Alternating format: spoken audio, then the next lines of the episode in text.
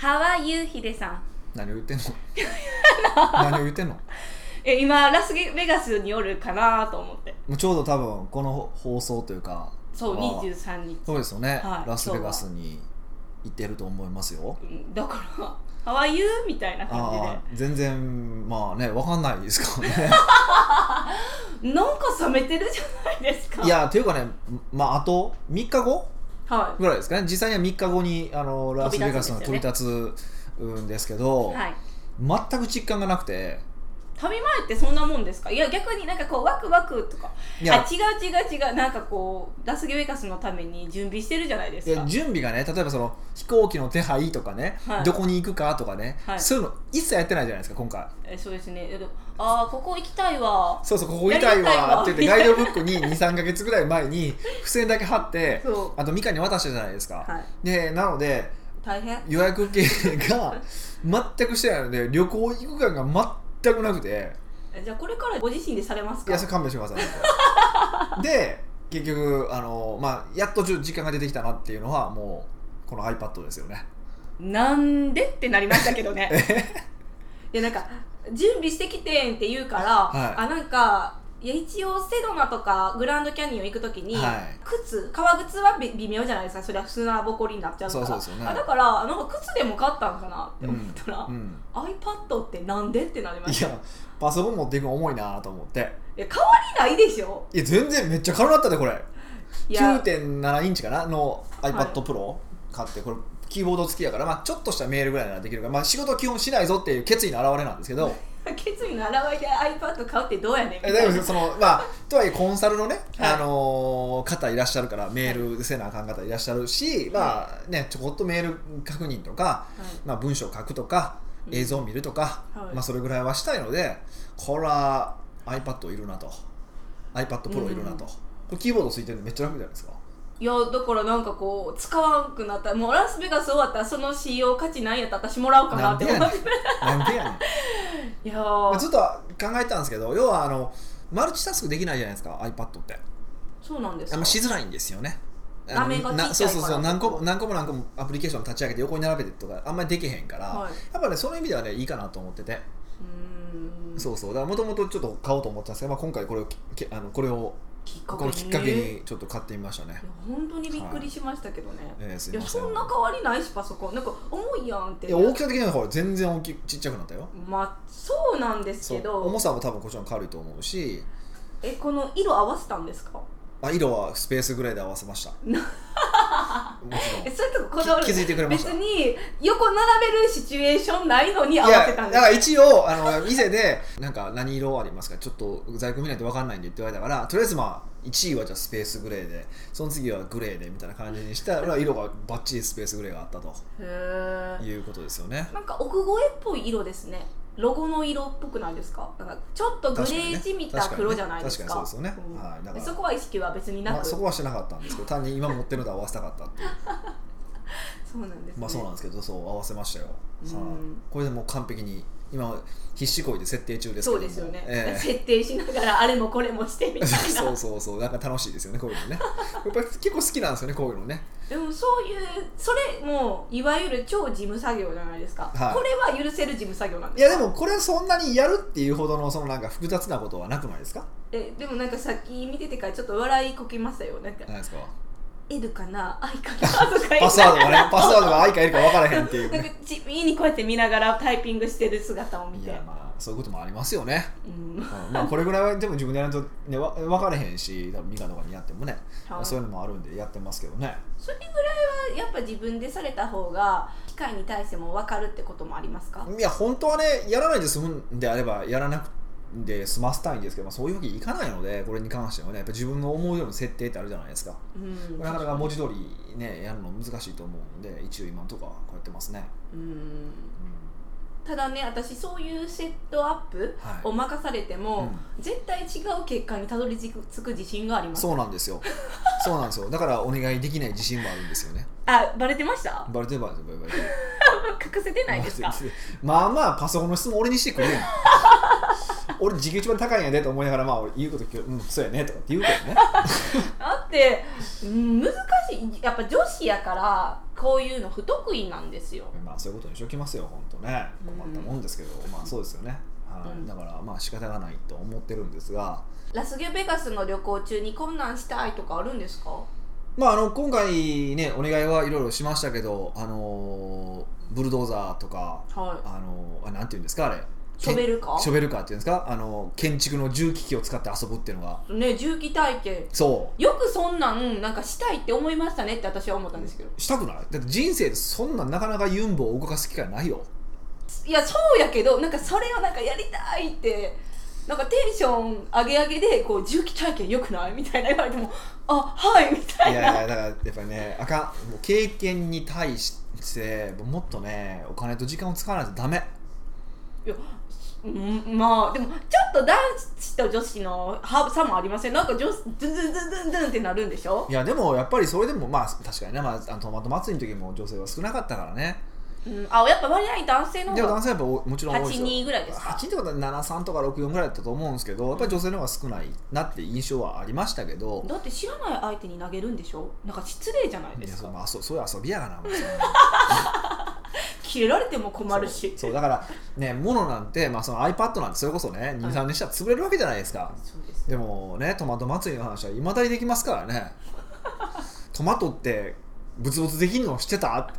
ね、トマトアレルギーですトかマトアレルギー起こんのしてたって言えるわけですよ言えないでしょなかなかいやトマトアレルギーって初めてその時も確か聞いた気がするけど忘れそうてそたうそう食べ食べてもアレルギー僕ないんですけど、うんあの皮膚に触れるとあんだけ触れるとねもうもうねトマトの風呂でしたからブツブツがすごいできたんですトけどマト風呂そうだ僕だけじゃなくて結構周りみんなできてたんですけどパキ言ったらねスギ花粉かなんかに似てるから結構アレルギーになりやすいみたいな話はしてましたよねあー同じした人でもなったんですね結構なってましたよどどうそのなってない人はいたんですなってない人ももちろんいてます、まあ、そのアレルギーなんでね強い弱いがあるからへえ新しい発見ですねだからそうなかなかそのないでしょトマトでブツブツできた経験なんてないしそんなことを経験しないじゃないですかこれ語れないでしょなった人じゃ行った人じゃないとうんまあ確かにねそう目の当たりにした人しかできないそうそうだからそういうのを臨場感あふれる形でね、うんどんどん伝えられる人になっていくとはいもっと素敵な人になれるんじゃないかなと思ってるわけですよ、うーんね、いくら iPad 持ってますとかねフェラーリ持ってますとかねタワーマンション住んでますとか素敵じゃないんですようーんでしょそこで憧れ俺はあるけど全然だいわ嘘そこで俺重機動かしてタイヤ投げてんでとかいう方がめっちゃ重いでしょ、まあ食いつきますねうん、楽しいでしょうんだから人っていうのはそういうなんていうかなこう経験のギャップによって普段すっごい仕事真面目にやってるのに遊びの時アホなことやってるっていうそのギャップとかににうん多分魅力があるんじゃないかなと思ってるんで、ではいもそこをすごく大事にしたいなと思ってますようーんでももっと何かしたいってあるんですかいやまあいろいろしたいことはありますよねへえどうぞえどうぞいやまだ結構言われへん話とかもあ えあ何り言まわすしれへん話ですかありますしそんなん結局手配するの私やんみたえいとなかあ CD, CD デビューもしたいしえそれは絶対 嫌え私なんか恥ずかしいもん何がえヒデさんがなんか一生懸命うか歌ってる姿を見るのが嫌ああそうなんかこう世界観に入って歌われるとなんか私はず恥ずかしくなって見られへんっていなやりそんまなすそんな真面目な歌歌えへんやん俺やったらだから確かにあ CD, CD 出すのはなんかちょっと面白い感じ出しますよねああれですかあのボンバーなんとかゴールデンボンバーねそうそうそういう系ですいかやもっとこう昭和ムード歌謡みたいな感じにしましょうかねえいやそれも嫌北岡や秀樹となんたらスターズみたいななんかダッサいやつあるじゃないですか あんな感じとかねそんなの方がまあ面白いかなと思ってますけどねまあ、面白さで行くならそれやけどそうそう売れるかっていう話ですよねねほんまそれはまああるんですけどね、うんでまあそういうのもしたいし、まあね見に行きたいところもいっぱいあるしあとその食事とかもねなんかこうちょっとあの僕思ってるのはあれなんですよあのオーストラリアのアボリジニ先住民たちいてるじゃないですか、はいあの人たちの食事も食べてみたいんですよね、へえあアボルジアニボアボリジニアボリジニっていう人たちっていうのも初めて聞いたし、まあ、その先住民なんですよオーストラリアの、でそれこそもう自然そのままの生活をしていて、まあ、ほとんども今減ってますけどねうあのしててそのそれこそアリ食べたりとかえーあもちろんアリ全部一匹食うわけじゃないですよそのアリの尻尾の部分がねなんかこう密になったりとかしてるああプツってなんかそう食そうべそうるそみうたいそうなとかあのそ酸味のある方もあるらしいんですけどとかねとかそのへーもうほんまに土に埋めて取り合って食うとかねそうういう体験ってなかなかできないじゃないですかそうですねでそういうのをやっぱしていったいなって思いますよね。ううんうん、だから先住民とか好きなんですいかやだ先住民が好っきてセドナも行きたいのってそれなんかアメリカの先住民のチョコですよあねセドナはそうアメリカのネイティブアメリカンのそあの聖地なんですよ、うんまあ、パワースポットってみんな好きじゃないですか経営者って 好きとりあえず何も分かれへんくせに行くじゃないですか、はい今回で何も分からない人間でどうしてみんなで行こうかなと、うーん先住民のところにねそうそうそうそう行くだけでやっぱパワーもらうんですかね分かんないですいやそれを感じて帰ってきてくれるんですよ、ね、もちろん感じられないと思いますけどね 感受性ないやん、経験大事とかしながら感受性全然ないまあじいゃろんないなそのね神社とかパワースポットなるものはいっぱい行きましたけども、まあ分かんないですねでもなんかそれも上げまん下げまんみたいなそういう雰囲気とかあるんじゃないんですかうなんかんでもねあそう逆はあって悪いところは僕分かるんですよここ嫌やみたいなだからここすセンっごい気持ち気持ち悪いなとかここあんま好きじゃないんですよって話をするじゃないですか、はほな見える系の人に話をするとあそこは良くないですよってサーおーいうのはうん結構あるんですよ、ななんなんですかじゃあ自分では感じ取れてないけど心奥底ではほんまは感じてるなんかあのある人によればは僕はいはいどっちかというと見える体質らしいですえー、全然見え てないやんそうそう見えてないんだけどそうそうそうほんまは見える体質なんですってだからトレーニングすると見えるようになるらしくてえー、えじゃあ見えたいですかまあ見えたいか見えたくないかでいくと僕見えたいですよねえーじゃあもしトレーニング、見えるトレーニングがありますぜひどうぞって言われたら行きますか結構行きたいタイプですね、えー、嫌やなうんでもねあの不幸になるよとは言われましたけどねあーやっぱ見えすぎるそかうそうら見えるっていうのはだ例えばそのその人の本音とかまで見えちゃうから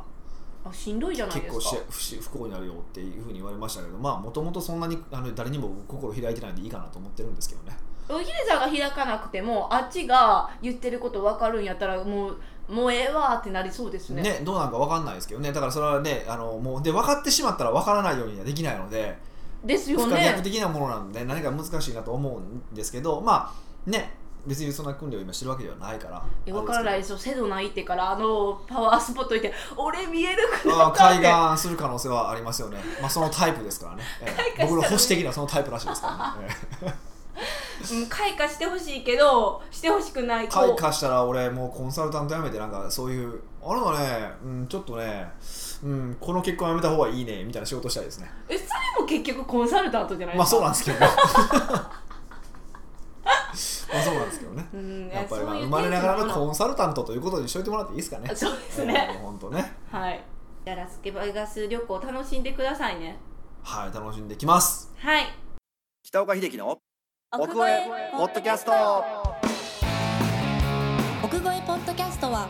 仕事だけじゃない人生を味わい尽くしたい社長を応援します改めまして北岡ですミカです。はい今日のご質問ははい。はいモリシーさんです。おまたモリシーさん ね、はいもうすんごいご質問を送ってくださるんですあそよ。うなんですありがとうございます本嬉しいですよ当はねが。き職人ですね完全にねうんえーっとはい、北岡さん、ミカさん、おはようございます。はい、おはようございます。いつも北岡さんの言語化力にビビりながら学んでいます。なるほど。すごいですありねが。とう言ご語ざ化い力ます。。はい。早速なのですが僕は人の名前と顔を一致させるのが苦手ですなるほど。しかしビジネスをする以上お客さんはもちろん取引先の人の顔と名前を覚えラポールを築いていくのは必須だと考えていますうん。今のところは名前を忘れても会話しているうちに前回の内容を思い出し事なきを得たりそれとなく名札的なものが見えて思い出すという綱渡りでなんとかなっていますが、うんどこかで破綻して破綻ね。あ破綻して信頼関係が崩れる不安がありますうん。北岡さんは多くの人と関わっていくときにどのようにして人の顔と名前を一致させていますかご教授いただければ幸いです、なるほど。はいうんちなみに人の名前と顔以外の部分うん例えば何かの操作とかブログ記事の内容とかはすごく覚えられるのです、うん謎で。すねなるほどね。まあ、これ脅威の問題だからね。そうですよねもうこの質問をヒデさんにしてる自体ヒデさんのこと知ってるかなって私は瞬間思ってしまったなんんでですなんけでどな んで。えだってヒデさんこそなんか人の名前と顔を一致させるの興味なさすぎてさリンクさせないじゃないですかああ、だから、僕はちゃんと言ってるじゃないですか、セミナーで。なんですあかのー僕はお金をたくさん払ってくれる人と成果を出してくれる人以外には興味がないですって言うじゃないですかそうですねそうわかりやすいそうだからそういう人に関してはちゃんと覚えてるでしょ僕はでそれ以外に関してはもう覚えないっていうスタンスなんですよいもう決めたんですかルールですかそれルールですなんでですかえなんでですかいやーまあそれこそやっぱり僕なんかだと年間で多分数千人単位の方とお会いするんですよえそんなにそうでしょってセミナー考えたら延べ延べ数って考えればおーって確考かにえればあの全部の方のお名前を覚えるのは難しいと思うしそこに意味を感じないんですよでも成果を出してくれてる方とか、まあ、お金払ってくれてる方、まあ、もうちょっとだって行動してくれてる方はいとかに関しては覚えとかないと応援できないでしょはい僕自身がだから応援しないといけない人に関してはやっぱちゃんと覚えるけどもうーんそれ以外に関してはあんまり覚えようと思わないもうそもそも覚える気がないーうんそう言われたら納得しますそうでしょはでまあちょっとしたテクニックの話をするといはちなみにお名前って何でしたっけっていうのが一番いいんですよねいえ普通に聞いちゃうんですか例えばお名前ってあの何でしたっけっていうと大体山田ですとかは上の名前言うでしょい名字言います名よね字言うでしょ、はいでああ違う違う下の名前ですって言うんですよ何それちょっとえ ほんまは名前知ってるけど下の名前聞きたいねんってことですかそ本当は名だから名前を知らないその名字を聞きたいんだけども、はい本当に聞きたいあのでもみさもさも下の名前が聞きたいかのようにうん聞いて上の名字を聞き出すっていうテクニックがあるんですよこれ有名なあの田中角栄のテクニックなんです けどねすごいえそうそんなん使ってるんですか本当に僕あんま使わないですけど使わんのかわいいあんま使わないですけどこれ田中角栄のテクニックで有名ですよ田中角栄ってそれこそ、ね、政治家でたくさんの方とお会いするわけじゃないですか、はでそういう人たちのをやっぱ覚えないといけないんでこうそうやって思い出したりとかしてい、はい喋ってたっていうのよく言いますよねえあむしろじゃあそんなに有名な話やったら、うんそれ使ったらバレるんじゃないですかまあと言っても多分知らないんじゃないですかほとんどの人はあ有名とはいえまあ僕言ってしまったんでもうこれからあの奥越えの読者の方には使えないですけど、使えないですよねし使う気もないんですけどえ経営者の方の中では有名な話多なん分経で営す者かとかだと結構知ってる方多いんじゃないですかえねじゃあモリシーさんの関係あ何クライアントの関係なんですかねでもほとんどの場合って人と会う前会う前に誰と会うかって分かるでしょそうですね例えば僕セミナーとかでも、まあ、あのそれこそとはいえやっぱうろ覚えの方もいらっしいるわけですよ顔を覚えててそういう場合はちゃんと、えっと、始まる前にちゃんと名簿見て、えっと、どんな人かって一応思い出しますよっうーんていう作業はちゃんとしてますからね事前確認ってことです事ね前確認は絶対してますねうーんであとはい例えば商談とかでお会いする方に関して言うとできる限り名前呼ぶ、ああそうですよねそうそうそう山田さんどうなんですか最近みたいな感じで名前を呼ぶみたいなことはやりますけどね私もなんていうか名前めっちゃ使うっていうのは意識的にしてますああ受付確かしにて確しかになが、確からにその「おはようございます何々さん」みたいな、うん、うんっていうのを何回もすることによって覚えさせるっていうのとどっちかって言ったら個人的な共通点を付け出したい感じおどういうことですかえだからなんかこうやっぱいろんな人とお会いするから、うん覚えなきゃいけない量多いじゃないですかそうですだねからお会いした時になんか喋るじゃないですかじゃあヒデさんと私の中での共通な趣味とかあるじゃないですか、んそういうのを探って一個盛り上がる話題を作っとくみたいなあーでなんかあこの人といえばこの人みたいななんかこう代名詞をつけるみたいなあーこの人は飯おごってくれる人とかそういうことですねあバレましただから一番最初ヒデさんのイメージヒデさんチャラいうるさい人みたい なっていう感じで私もなんかスタバの店員やった時に、うんやっぱ私の時間帯ってすごいサラリーマンがいらっしゃるじゃないですかそうですよねいう感じでこの人はしょめっちゃちょっと失礼かもしれへんけど、うんブルドッグショートドリップみたいなすごいなでもそういう感じでなんか動物の顔に似せたりとかあるじゃないですかやっぱうん自分の中で印象的な覚え方をしない限り、うんやっぱ覚えれないじゃないですなるかほどだかねらそういうのこれもテクニックですかあこれすごそれすごいと思うあそうえでも名前はどうやって引き出すのそれで例えばそのチャラい人って言って北岡さんっていう名前は引き引き出せないわけでしょなかなか、はいどうやって引き出すのそれはなんか繋がってくるんですだんだん字がうーんいや普通に聞いたりしますやっぱりさっきみたいいや初め初めはでしょはいで初め聞くじゃないですか、ではい北岡さんっていうチャラい人っていうのがこうリンクするじゃないですか、はいその時じゃあ来た時に北岡さんって呼べるか呼べないかって話でしょ呼ぶ呼ぶじゃないですかはいえどうやってよどうやって覚えてるのかなと思ってああでもあのまず名前を聞き出したらメモりますはあ、でこう今日の聞いたメモリストみたいなのあるじゃないですか、うんそれを、ま、あの自分の中で整理して、うんシフト入る前に確認確認して、ああそうなんや、はい、結構なんかおこの人すとごいはなこの話えだからこう今日この話して、うん、次の日にまたその同じ延長線のネタを振っていくんですよなるほどねじゃあなんかこうその人とはその会話でずっとつながっていくからより覚えやすくなるし逆にお客さんも嬉しいじゃないですかあこの子覚えててくれてるみたいな感じでつなげていきますねはあすごいなであそれがむっちゃ楽しかったんですよへえだからもう片手にメモメモメモみたいなそのメモなくした時バリチーンってなった 今日の成果みたいな、ああなるほどねははい、あで私あのすごい失礼なことしたなって思ったんがなんうんかクレジットカードを見た時に、う後ろに名前書いてる人とかもいらっしゃるじゃないいますねだから本当は書かなきゃいけないじゃないですか「う太い田んぼ」って書いててんうんうんう私ん普通に「あ太田さんって言うんですね」って言っちゃったんです けどじゃああのその人苦笑いしてて、うんうん横のパートナーに「えうんちゃうから」って言われて「 なんかあ太田です」みたいな「すいません」みたいな昔から漢字は良かったよねだからあむやみに人の名前名字読んだらあかんかもいやって思いま太した田いやは普通太田やからね太い田はねー太田さんだからあ珍しい名前ですねでもその人もあれやなおもんないなそれな何ですか誰が太田やねんって普通そこ言うとこやねそ れねでも出身的にやっぱ関東系の方やったんですよあやっぱりなうんえ人でがいますけどヒデさんやったら「おい!」ってなるけど 絶対誰が太田やねんガリガリやわなって言いますよね多分ね確かにその人もガリガリやったので絶対突っ込めばよかったのにそうそうそうそういうのを感じああなるほどねでもそうかやっぱそういうふうにやっぱやってるんやねうんいやすいやいつもすごいなって思うんですよ私のことですかそうそいうやいそやそういうところに関してはねそう いうとこだけででしょやっぱりそういうとこはちゃんとやっぱ努力してるってことですねうん努力なんですかね、まあまあ楽しいから楽しいからねっていうことなんでしょうけどだから、はいこの方ねもう石井さんなんか多分人とたくさん会わないといけないそれをやっぱ楽しくにしていかないといけないってことですよねああそうですねうんどうしても名前いっぱい覚えなきゃいけないっていうのは手っ取り早くなんか代名詞作るのが一番のポイントかなかなねと思う代んで名す詞っけどねてか書いて覚えるってことですねそう私よく本当にキリンさんとか覚えてたからあこの人背高いしちょっとキリンっぽいとか